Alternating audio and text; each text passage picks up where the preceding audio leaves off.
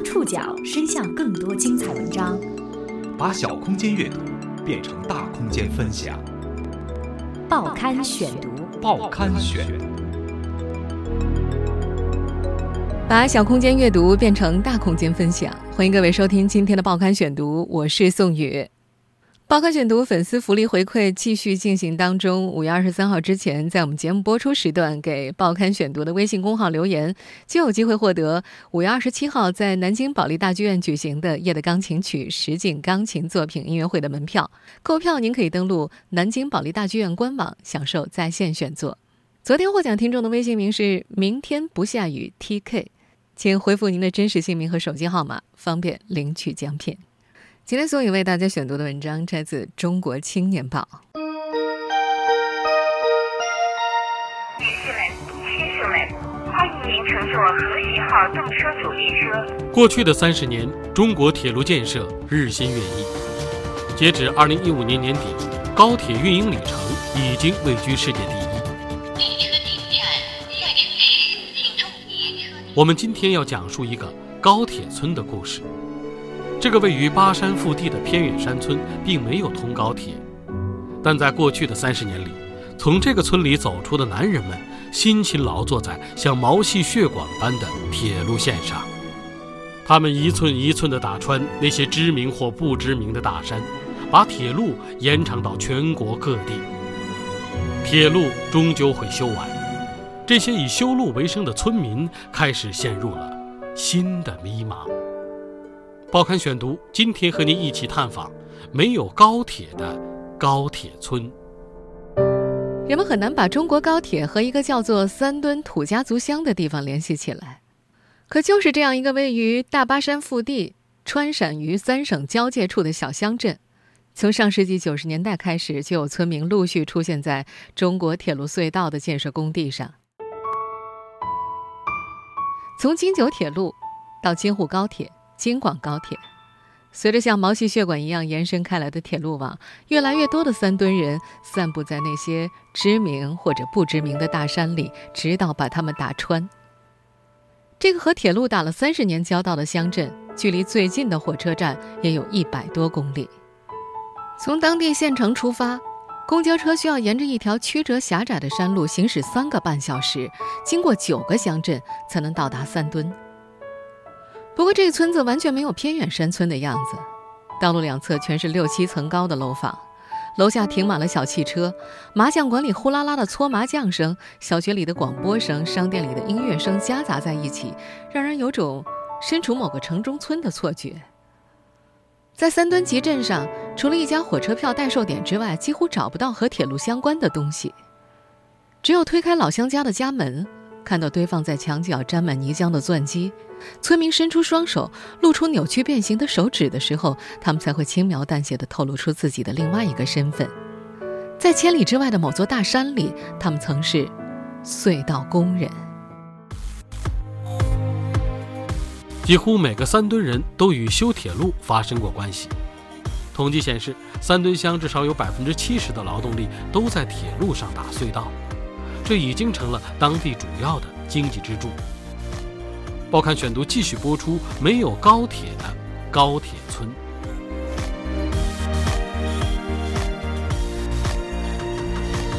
在三墩，这种全民修路的情景是从上世纪九十年代初期开始的。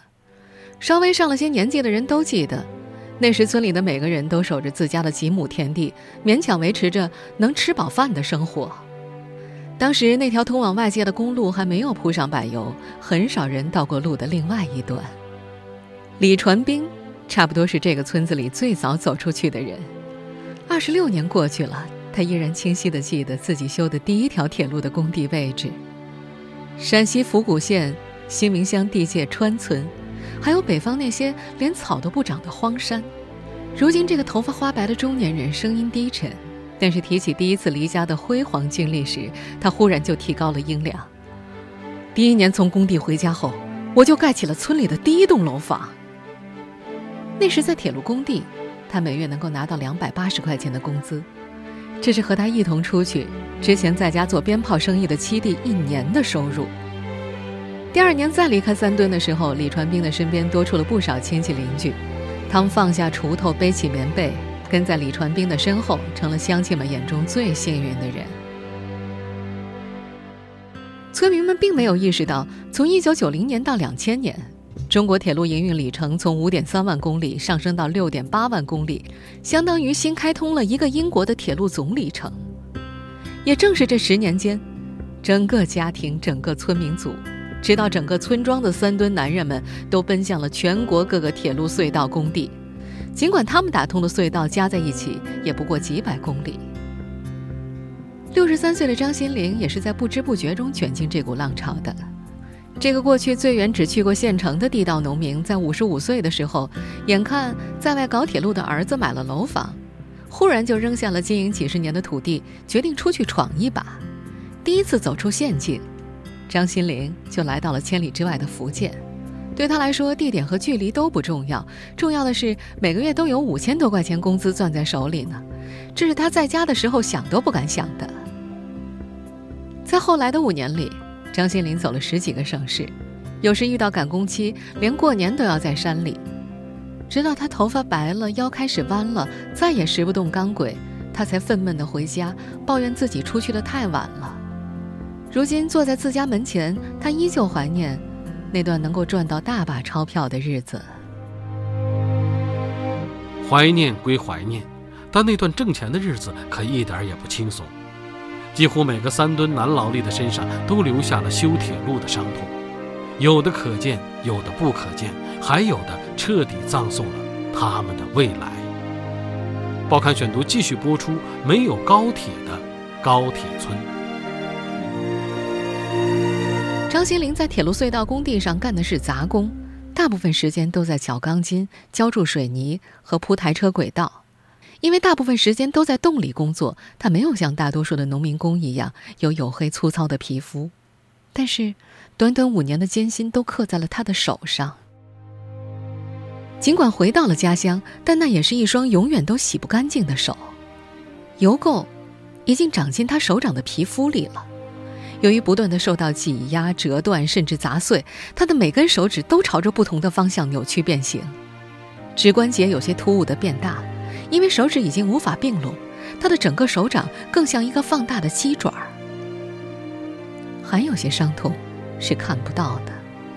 在黑龙江的某处高铁隧道工地上，由于隧道内滴水，张新林和工友们每天都要穿上雨衣作业。洞顶的水噼里啪啦的往下滴，就像是下雨一样。山上的地下水温度很低。有时候，张新林要站在接近零度的积水里，连续工作四五个小时，走出来的时候，整个腿都是木的。在广西的一处工地，因为天气闷热，张新林钻到床铺下面的地上睡觉。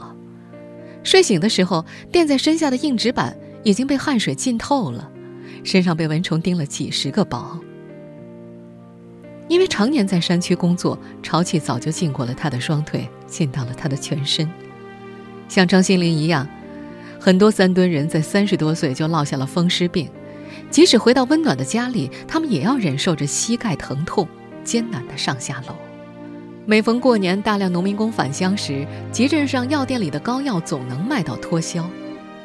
不过，这些膝盖疼痛的工友已经算是幸运的，在三墩集镇上。几个坐在轮椅的年轻人总会出现在几个固定的地方，因为山区道路坡度大，他们的活动范围往往只是家门前一段几百米长的街道。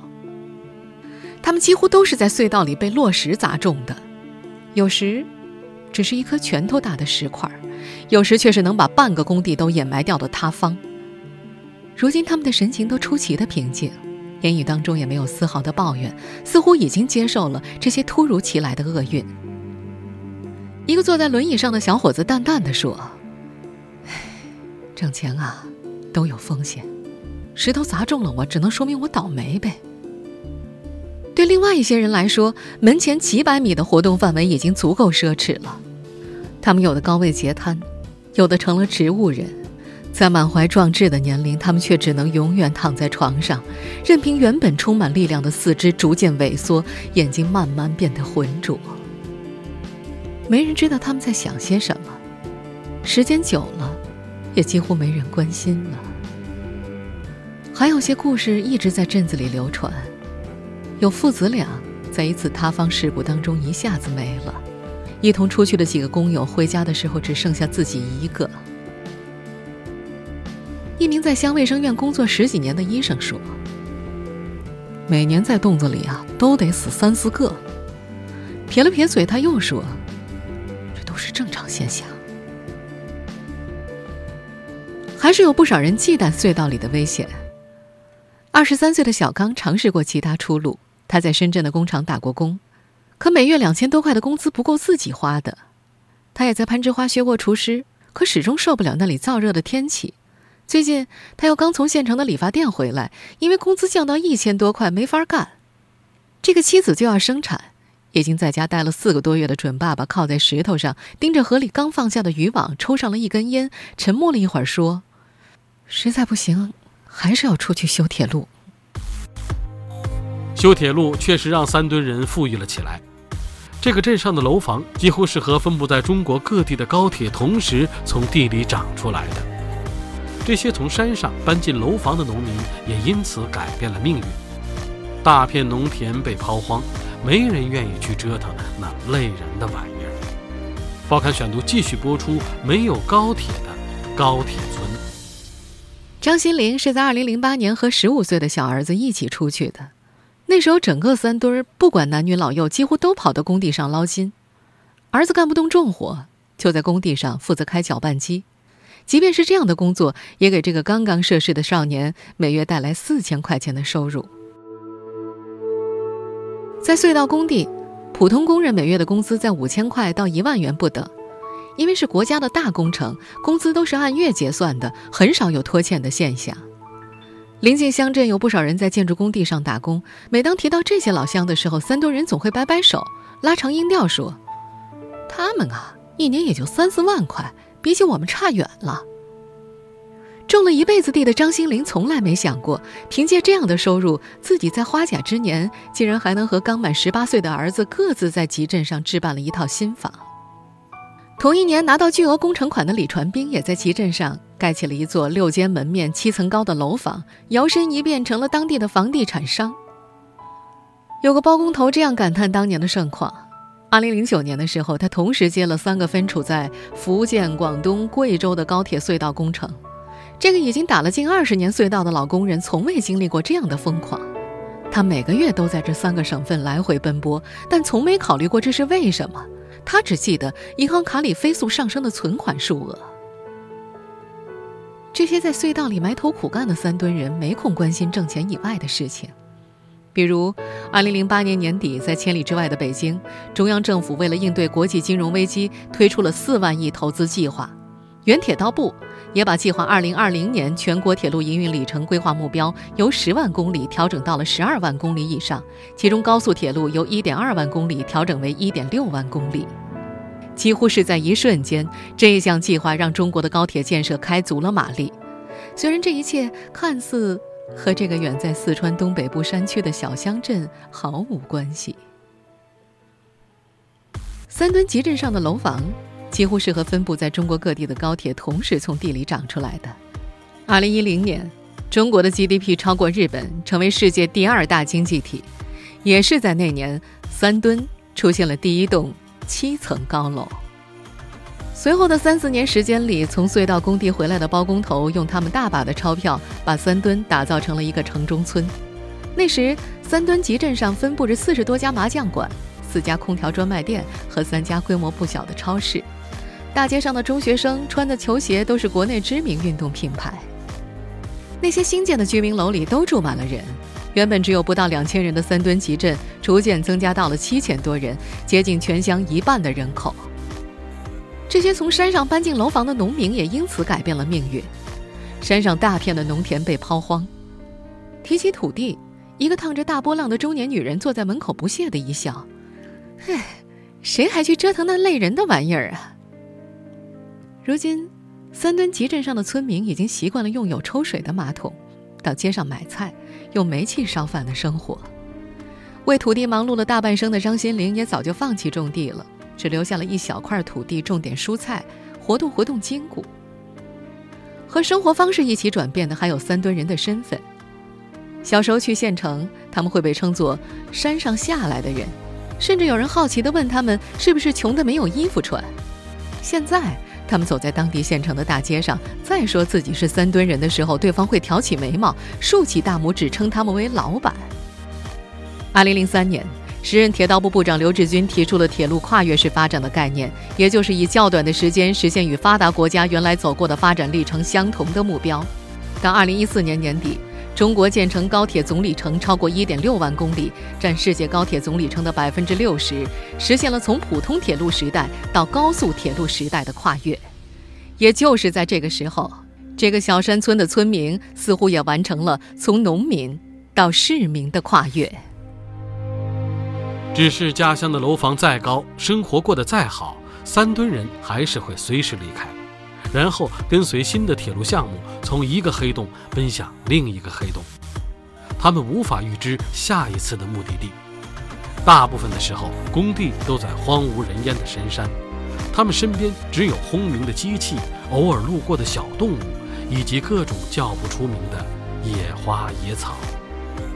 报刊选读继续播出：没有高铁的高铁村。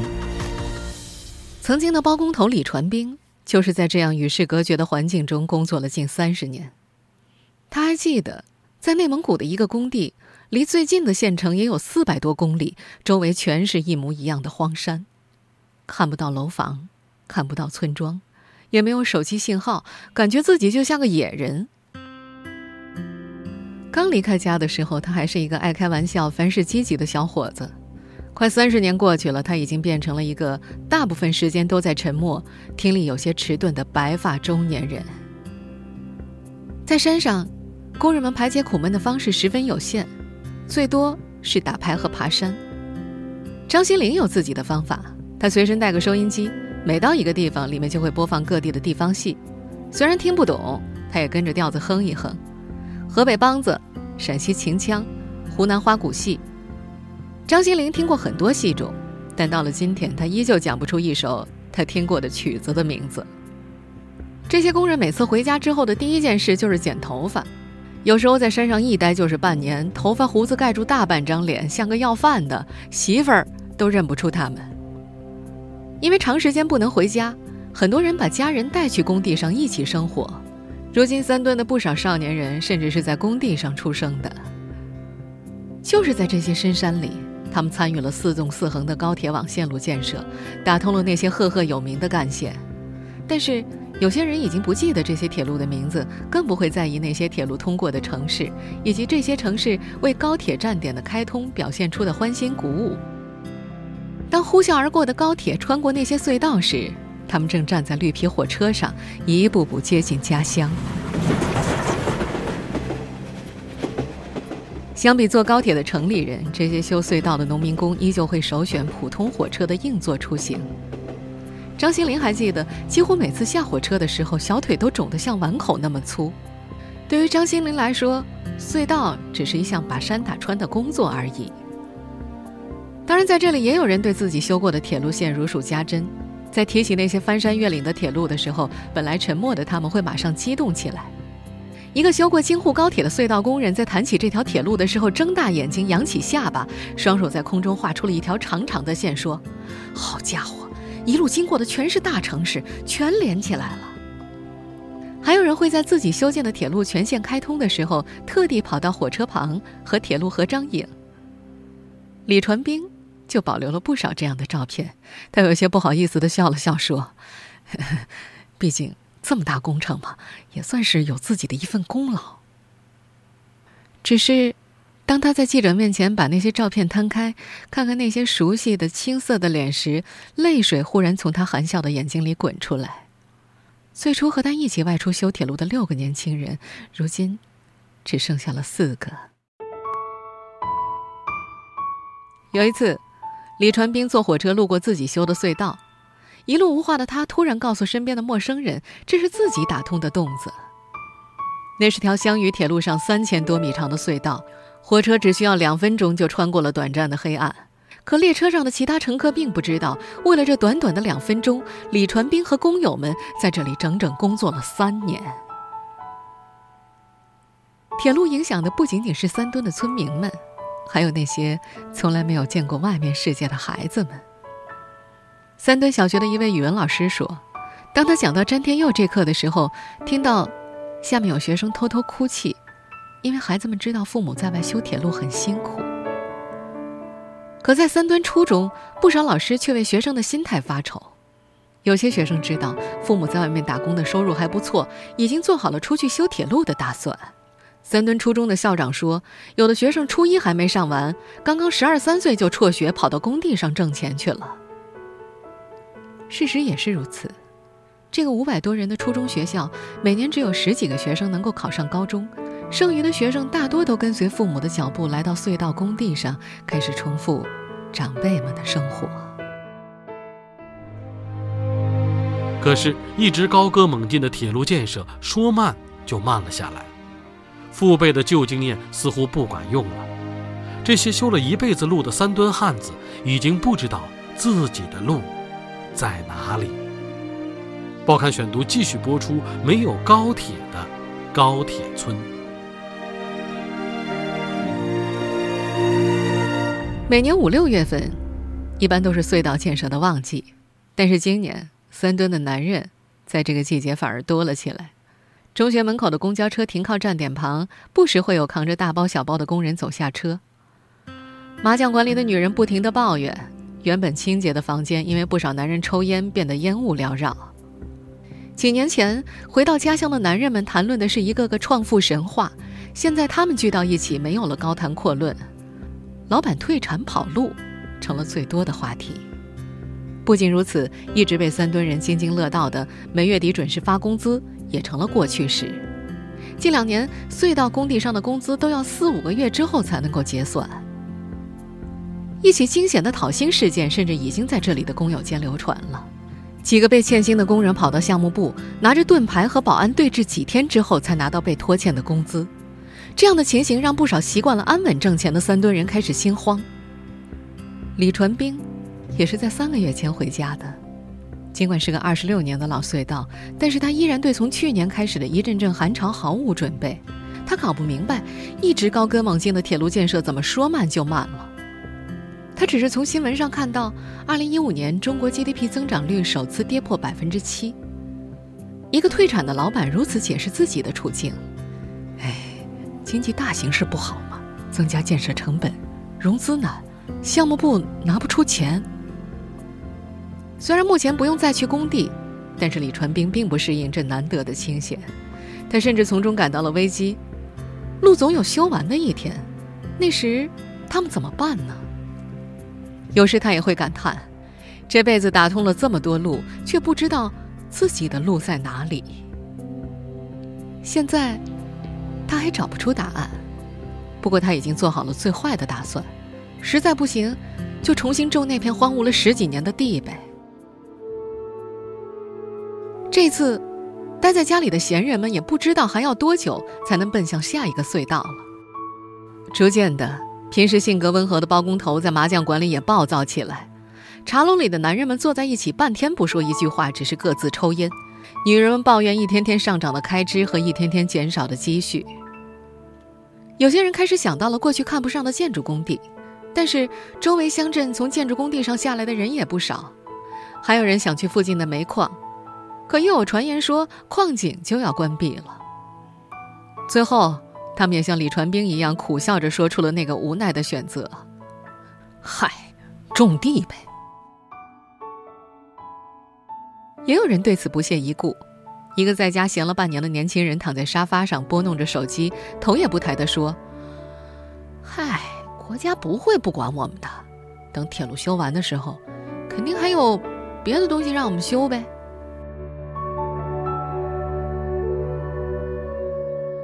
听众朋友，以上您收听的是《报刊选读》，没有高铁的高铁村，我是宋宇，感谢各位的收听。今天节目内容摘自《中国青年报》，收听节目复播，您可以登录在南京 APP、喜马拉雅 FM、网易云音乐，或者关注《报刊选读》的公众微信号，我们的微信号码是《报刊选读》拼音全拼。五月二十三号之前参与《报刊选读》微信互动，有机会获得夜的钢琴曲实景钢琴作品音乐会门票。购票您可以登录南京保利大剧院官网。我们明天见。